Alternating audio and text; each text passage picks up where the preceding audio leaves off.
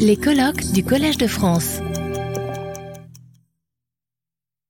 Je voudrais d'abord remercier les organisateurs de ces colloques. Je chercherai de suivre un parcours et de vous proposer quelques considérations, et plus qu'un bilan, cerner des pistes de recherche à venir. Donc, partons euh, dans la définition de philologie. Je commencerai par une date, 1921. Cette année-là, dans une Allemagne bouleversée, en pleine crise après la Première Guerre mondiale, prend son essor sous la direction de Alfred Gerke et Edward Norden la troisième édition de l'introduction à la science de l'Antiquité, destinée grâce à ses collaborateurs à devenir un ouvrage de référence dans les études classiques. La première partie de l'ouvrage est confiée au Prankes Philologorum, Ulrich von Wilamowitz-Mellendorf, alors âgé de 72 ans. Il s'agit de la depuis très célèbre Histoire de la philologie, rééditée en 1927 et traduite quelques décennies plus tard en italien est en anglais. C'est de cette narration que je voudrais partir, d'abord à cause du rôle clé de son auteur, et puis parce que les jugements de Wilamowitz ont influencé les choix et les pistes de recherche des générations suivantes, notamment en Allemagne et en Italie. Comme on le sait, la philologie classique avait connu un grand essor dans l'Allemagne du XIXe siècle.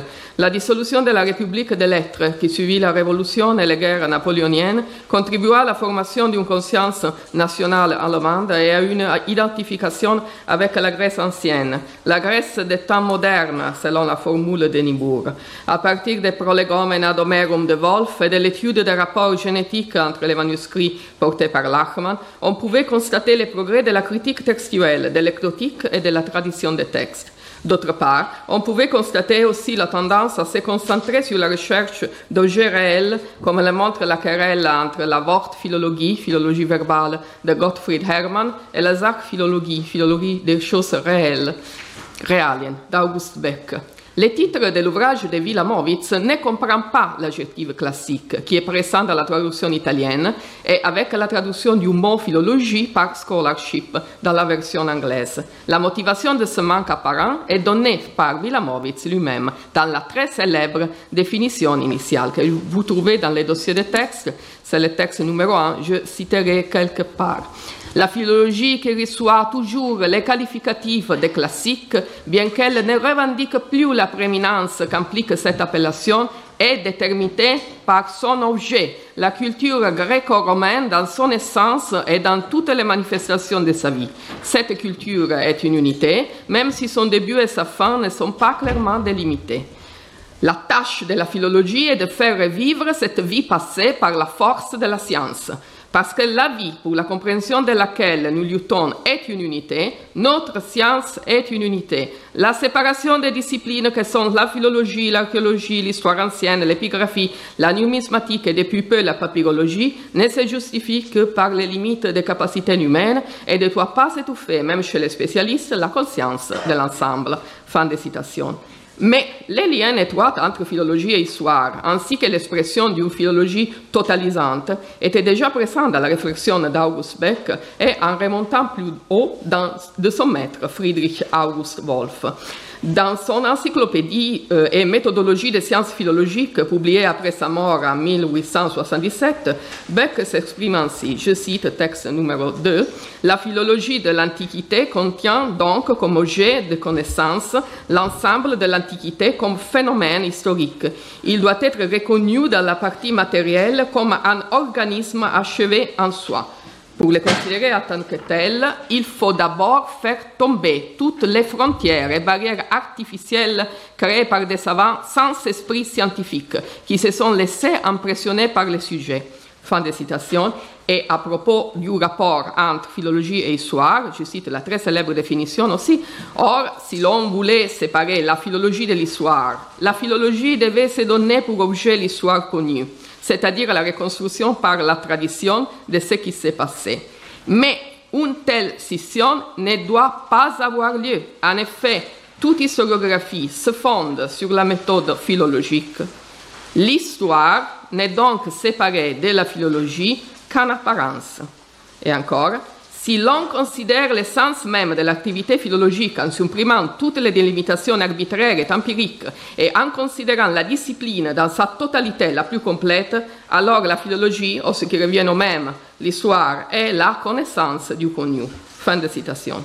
En remontant encore plus loin dans le temps, en 1807, dans l'exposition de la science de l'Antiquité selon la notion, l'étendue, le but et les valeurs, Friedrich August Wolff soutient à plusieurs reprises que la science de l'Antiquité réside dans un système de disciplines. Une encyclopédie dans laquelle on peut reconnaître l'influence des Lumières et qui a pour but, je cite texte numéro 3, la connaissance de l'humanité ancienne en tant que telle, connaissance qui résulte de l'observation déterminée par l'étude des témoignages anciens d'une culture nationale significative qui s'est développée de manière organique. Fin de citation. Pour Wolf aussi, l'Antiquité, considérée comme une totalité, est en quelque sorte un monde clos sur lui-même. Mais la pensée de Wolf trouve, des correspondances chez les antiquisants français. En effet, l'idée de l'Antiquité en tant qu'objet de recherche délimité, donc susceptible d'analyse scientifique, est présente dans les considérations méthodologiques qui figurent dans la deuxième édition, parue en 1804, de l'examen critique des historiens d'Alexandre le Grand du baron de Sainte-Croix. C'est le texte numéro 4. Sainte-Croix est un savant très connu à l'époque. Wolf, de même que son ami Goethe, le connaît très bien et Villamovis l'apprécie, ce qui est presque une expression, étant donné le ton généralement polémique qu'il emploie envers la culture française du XVIIIe. Dans ses considérations méthodologiques, Sainte-Croix explique qu'il préfère désormais se consacrer à l'histoire ancienne parce que, je cite, dans l'histoire des anciens peuples, les livres de leur destinée est entièrement déroulé à nos yeux. Mais par ailleurs, dans un projet d'édition des philosophes néoplatoniciens, il observe que, je cite texte numéro 5, toutes les conceptions philosophiques forment une espèce de chaîne dont il faut tenir les dernières anneaux pour en connaître l'étendue et la force, et que l'histoire de l'esprit humain, pour devenir utile, doit être complète. Fin de citation.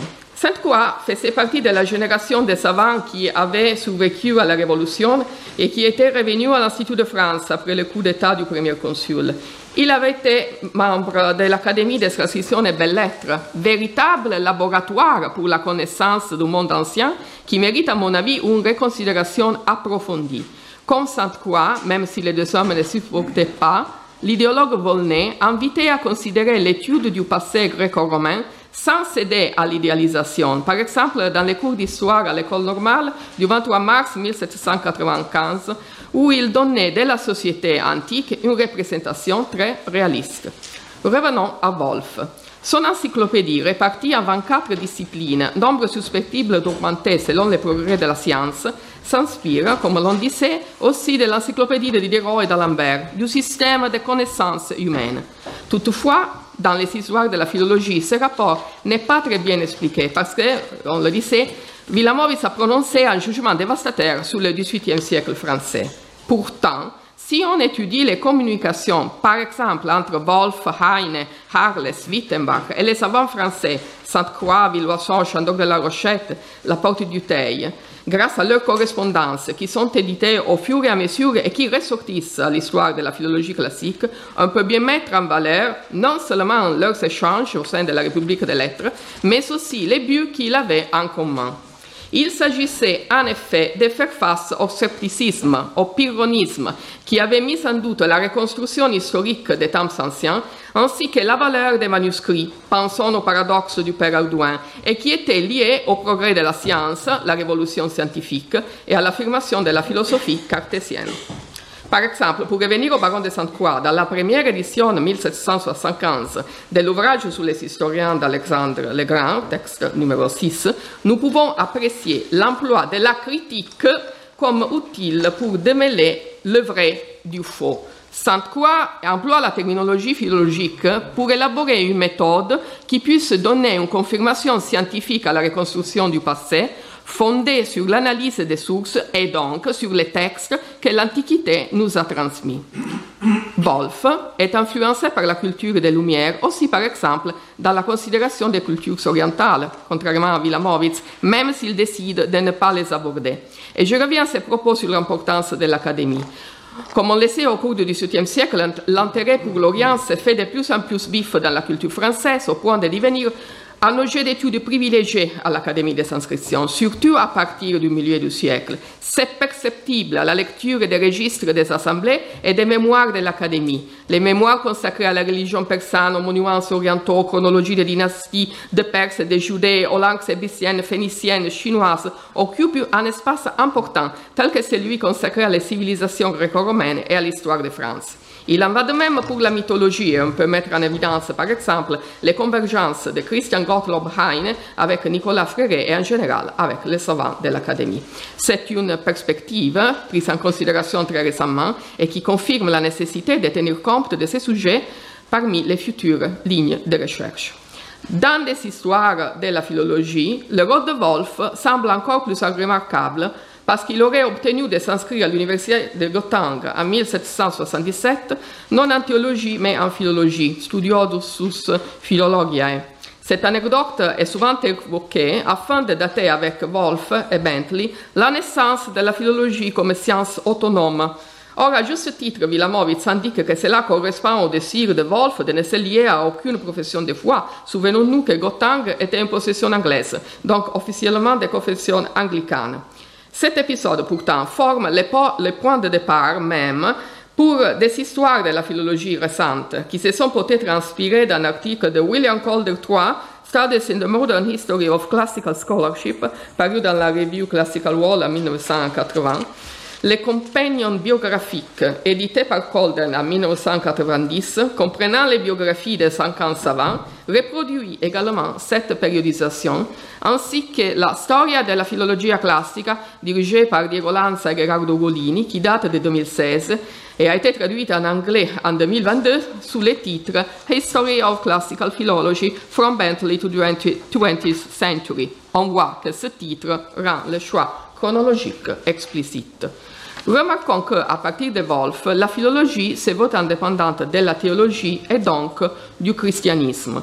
L'exclusion du christianisme est aussi une rupture avec la Repubblica littéraire et christiana qui avait été l'idéal d'Erasme et auparavant de François Pétrarque. Nous retrouverons une tentative de reconsidérer la perspective érasmienne dans une autre célèbre histoire de la philologie classique, écrite par un des élèves de Wilamowitz, Rudolf Pfeiffer, qui précisément souligne le rôle de Pétrarque au début du deuxième tome, consacré à la période ayant de Pétrarque à Mommsen. En fait, Pfeiffer voit en Pétrarque et en Policien les héritiers directs des critiques alexandrins de l'époque hellénistique, négligeant l'apport du Moyen Âge tout entier. Revenons à Wilamowitz, à sa sélection de philologues et à la périodisation de son histoire. Après la traduction italienne de l'histoire de la philologie, 1967, Bertrand de Merdanger, élève d'Alphonse Den, l'auteur d'une œuvre incontournable pour nos études, les manuscrits, publie en 1972 un article dans la revue italienne Belfagor intitulé Supplément à la Geschichte der Philologie de Wilamowitz. C'est le texte numéro 7. Merdanger analyse la genèse de l'histoire de Wilamowitz et ses choix. Il remarque combien la rédaction de Wilamowitz a été rapide, à bris de battu, il dit. Ce que l'on peut vérifier grâce à la correspondance de Wilamowitz avec Norden, édité en 1997 par William Calder III et Bernard Huss. Et Evergranger note aussi que le jugement de Wilamowitz sur les époques et les philologues est surtout fondé sur son excellente mémoire, sur les cours sur l'histoire de la philologie des Ottoyens que Wilamowitz avait suivi 53 ans plus tôt, et aussi sur un ouvrage classique, la History of Classical Scholarship de John Edwin Sandys. Or, Evergranger, entre autres, souligne justement le rôle de Beck, très mitigé par le prix Krebs Philologorum, ainsi que le résistance à propos de la philologie française.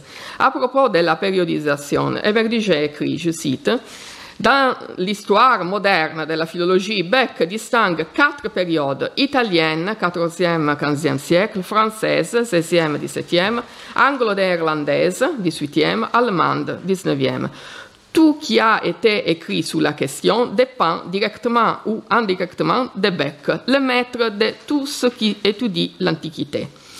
Fin de citation. Aussi, quelques-unes des affirmations de Wilamowitz s'inscrivent-elles dans la polémique franco-allemande, telle que l'allusion à Victor Bérard, pour les études homériques et les jugements sur Wilson. Je cite eh, Villamovitz a le plus grand tort de dire que Victor Bérard ne comprend rien au problème homérique. Victor Bérard est un homérisant génial. D'autre part, dans de Villoison, étant le vol français, si l'on croit Renac, c'est par après-saille que Villamovitz dénie à Villoison, premier éditeur du Venetus A de l'Iliade, toute valeur scientifique. Fin de citation. Ce ne sont que des exemples. L'article de Merdanger est à considérer dans son ensemble. Je vais citer sa conclusion parce qu'elle est décisive dans la perspective de l'histoire des textes. Je cite En réalité, la naissance de l'histoire des textes remonte à 1670, date du Tractatus Theologico-Politicus de Spinoza. Le grand philosophe traite l'histoire du texte du Pentateuque. Son disciple, l'oratorien Richard Simon, publie son histoire critique du Vieux Testament en 1678 et son histoire critique du texte du Nouveau Testament en 1689. Fin de citation. À ce propos, Luciano Canfora m'a fait remarquer que déjà dans les Léviathans de Hobbes, par ailleurs traducteur de Thucydide, on trouve au chapitre 33 de la troisième partie une analyse précise du texte du Pentateuque du point de vue de l'histoire des textes. Il reste la question que Daniel Verranger s'est posée. Que serions-nous si nous connaissions la forme de l'autographe Question que Carlo Ferdinando Russo, élève de Giorgio Pasquale, qui était en rapport avec Dan en France et Jachmann en Allemagne, aimait répéter à ses élèves et qui fait partie, en quelque sorte, de l'héritage de son enseignement. La philologia sacra, négligée à partir de Wolf, aura en revanche toute sa place dans les ouvrages de Giorgio Pasquali et de Sebastiano Timpanaro, de même que la philologie biblique avait été remise à l'honneur dans l'histoire de la philologie de Jacob Bernays, restée inédite mais que nous pouvons lire aujourd'hui grâce à l'édition de Hans Kurig en 2011. Encore quelques mots sur la périodisation. Si l'histoire moderne de la philologie doit sa périodisation à Beck, qu'est-on peut dire de l'histoire ancienne pour les périodes qui précèdent la Renaissance italienne Wolf faisait partie de son histoire de la philologie sous Justinien, depuis le moment de la décadence des écoles philosophiques, et arrivé jusqu'à son époque, c'est-à-dire la fin du XVIIIe. Tandis que Bernays situait le début de sa narration dès 370, l'année du décret de Théodose de Studis Liberalibus. Ce sont des exemples. Wilamowitz refusait de partir de la Renaissance sur laquelle il s'exprime de façon péremptoire. Par exemple, je cite Pour l'histoire de la philologie, ces hommes de lettres, les humanistes, n'ont d'intérêt en tant que découvreurs et diffuseurs d'auteurs anciens. Et encore, il ne faut pas s'attendre des humanistes qu'ils fassent de la philologie. Et ainsi. Ainsi, Wilamowitz, en ayant au rebours et dans une perspective de continuité, remonte à la période hellénistique. Et je cite le texte numéro 8, Il n'est pas juste de commencer l'histoire de la philologie par la Renaissance, car la redécouverte de l'Antiquité avait commencé bien avant. Dans l'école, la tradition n'avait jamais été interrompue et les siècles précédents avaient été décisifs pour la conservation des monuments littéraires. La division de l'Empire romain en deux moitiés, l'Orient et l'Occident, et la perte de l'Occident, où seule l'Église maintenait une civilisation unifiée dans les États germaniques, nous sont obligés à suivre deux courants destins qui se sont ensuite rejoints après la chute de Constantinople. La source est commune. Il s'agit de cette science hellénique de la grammaire qui, pour l'étymologie et la doctrine des parties du discours, remonte à l'époque des sophistes et qui, pour l'exégèse des poètes, a des origines encore plus anciennes. Cette science atteint la perfection grâce aux travaux des philosophes, des critiques et des grammariens comme on les appelle aujourd'hui, tels que Eratosthène, Aristophane et Aristarque. Fin de citation. Dans cette perspective de longue durée se déroulent, évidemment sélectionnées parfois jugées de manière drastique, les époques et les protagonistes de la philologie. La correspondance avec Norden nous aide à comprendre des choix de Wilamowitz. Par exemple, le 11 mars 1921, Norden, après avoir lu une première partie de l'ouvrage, écrit, texte numéro 9, après les beaux portraits d'Erasme, je me réjouis des futurs imagines ton logimon. Ne donnez pas trop d'importance à votre art de la concentration, mais peignez de manière confortable là où cela vous convient. Il est important pour la postérité de savoir ce que vous avez pensé de Scaliger. En effet, pour cette époque, souvent dans l'espace d'une demi-page, Villamovis dresse des portraits d'une grande efficacité. Par exemple, Polician, Sigonius, Erasme, le trio Joseph Just Scaliger, Henri Estienne, Isaac Casaubon. De ce fait, les portraits de Scaliger est remarquable parce que Wilamowitz le considère comme un précurseur de la science de l'Antiquité. La réponse de Wilamowitz à Norden est intéressante par ailleurs pour la partie sur le XIXe siècle. Je cite Avant d'avoir atteint la période couvre Bentley, je ne peux pas considérer que je suis assez prêt pour commencer la dictée. Il vaut mieux que j'attende le XIXe siècle, que je redoute beaucoup. Il sera alors nécessaire de caractériser les personnages les moins possibles dans leur ensemble, même si cela devient incolore. Et c'est à vous d'agir sur le choix. Fin de citation. Le temps imposé pour ma communication ne me permet pas de tout traiter en détail. Un mot quand même sur la conclusion de l'ouvrage de Wilamowitz. Dans la première lettre à Norden, où il parle de son histoire de la philologie, le 27 septembre 1920, Wilamowitz affirme ne pouvoir pas aller jusqu'en 1900. Et euh, il ajoute et 1870 est une conclusion trop précoce. Or, il a choisi de terminer précisément avec cette année et pour les dernières 50 années de ne donner que des perspectives. Dans la lettre du 6 mai 1921 à Wilamowitz, Norden commente à ces propos. Tous les paragraphes finaux, dans sa modération et sa sagesse, est comme un œil qui brille dans l'avenir, comme un héritage que les générations futures devront mesurer à l'aune de la réalisation qu'elles lui donneront. Fin de citation. La relation entre philologie et histoire, poursuivie par Wolf, Beck, Wilamowitz, puis Pasquali, Timpanaro, Momigliano, Canfora, a connu une alternative dans l'ouvrage de Rudolf Pfeiffer. Paru en deux volumes entre 1968, premier volume des débuts à la fin de l'hellénisme, et 1976, de Petrarch à Mommsen, l'histoire de Pfeiffer, surtout pour les premiers volumes qui restent remarquables, est strictement liée à sa célèbre édition de Callimaque. Pfeiffer fait dépendre la philologie de la poésie plutôt que de la grammaire et de l'histoire. Comme l'a bien souligné Arnaldo Momigliano dans le compte rendu du premier volume de l'histoire, les points de repère de Pfeiffer sont Callimaque, le poète philologue, et Erasme, qui représente l'effort de comprendre les sources du christianisme grâce à la philologie. On trouve la rencontre d'une part de la poésie avec la philologie et de l'autre de la philologie avec le christianisme. En général, affirme Moligliano, je cite, l'idée que Pfeiffer se fait de la philologie classique n'est ni directe ni simple. Il s'agit plutôt d'une série discontinue de rencontres entre la critique textuelle et la poésie ou la religion. Fin de citation. Le point de départ de la philologie n'est donc ni la grammaire, ni les sophistes, ni Aristote, mais les poètes Philitas, Callimaque et Apollonios de Rhodes, parce que selon Pfeiffer, la philologie ne correspond pas à la science de l'Antiquité comme on l'a vu chez Wilamowitz et ses prédécesseurs, mais plutôt à l'interprétation et à l'émendation des textes, en premier lieu des textes poétiques.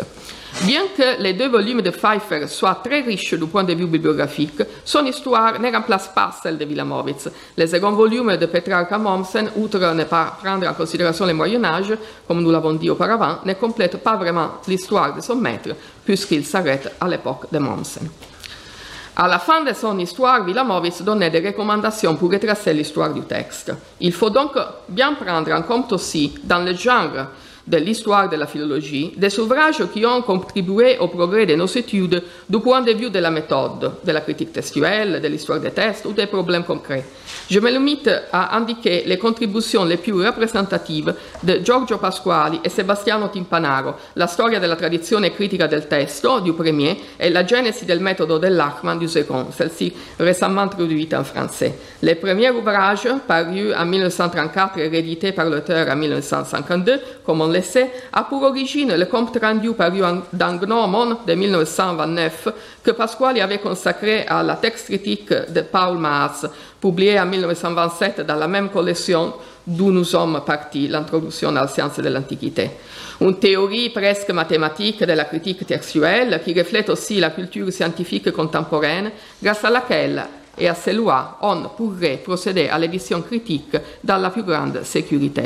Or, Pasquali signale les dangers de considérer comme étant la norme une tradition close et déterminée, alors que dans la tradition des tests, c'est plutôt le contraire qui se produit. Il revendique l'étude de la tradition de l'auteur au cas par cas grâce à sa perspective historique. C'est pour cette raison que Pasquali commence son ouvrage par un chapitre sur la méthode de Lachmann où il met en valeur précisément les philologues tombés dans l'oubli, ou presque, à savoir les éditeurs du Nouveau Testament, Wettstein, Grisbach, Zemmler, qui avaient formulé des principes de critique textuelle et qui parfois comme dans le cas de Wettstein, s'était attiré les foudres de l'orthodoxie protestante. Les chapitres célèbres qui a pour titre Recentiores non deteriores, devenu depuis une presque formule dans les manuels de critique textuelle, l'étude sur les variantes médiévales et le chapitre sur les variantes d'auteur restent incontournables. L'œuvre entière mérite plus qu'une lecture attentive et non seulement par les philologues classiques. Son élève Sebastiano Timpanaro, dans la jeunesse de la méthode de Lachmann, développe la recherche sur les prédécesseurs de Lachmann en gardant les liens entre philologie et histoire. Mais sur cet ouvrage, je laisse la parole à ma collègue, Madame Aude Cohen-Scalli, qui est la curatrice de l'édition française. À propos de Timpanaro, je voudrais plutôt présenter une lettre inédite datée du 7 décembre 1952 et adressée à Carlo Ferdinando Russo, directeur de la revue Belfagor.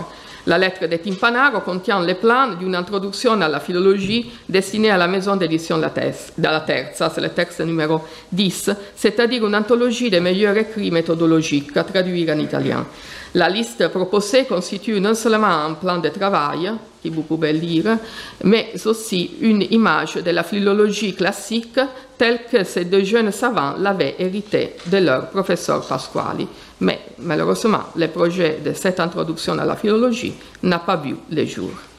Pour conclure, L'histoire de la philologie, écrivait Wolf, euh, vise à, euh, texte numéro 11, connaître l'esprit, le caractère, les points de vue dans lesquels et selon lesquels ces études ont été cultivées à l'époque moderne et la fonction de l'évolution des exigences et des goûts à la fois pour tester, selon leurs valeurs propres, les finalités et les avantages de l'ensemble, et pour affirmer la finalité principale, tout aussi grande et digne de chaque époque, qui seule bien qu'encore peu reconnu, devra rendre l'intérêt pour l'Antiquité plus universel et plus pérenne. Fin de citation. Je souligne l'expression chaque époque pour réaffirmer la dignité de chaque sujet et la liberté de la critique. En faveur de Wettstein, Zemmler écrivait Liberum est, liberimum est, hoc negotium et studium cognoscendae veritatis, sive hermeneuticae et grammaticae, sive historicae, sive dogmaticae.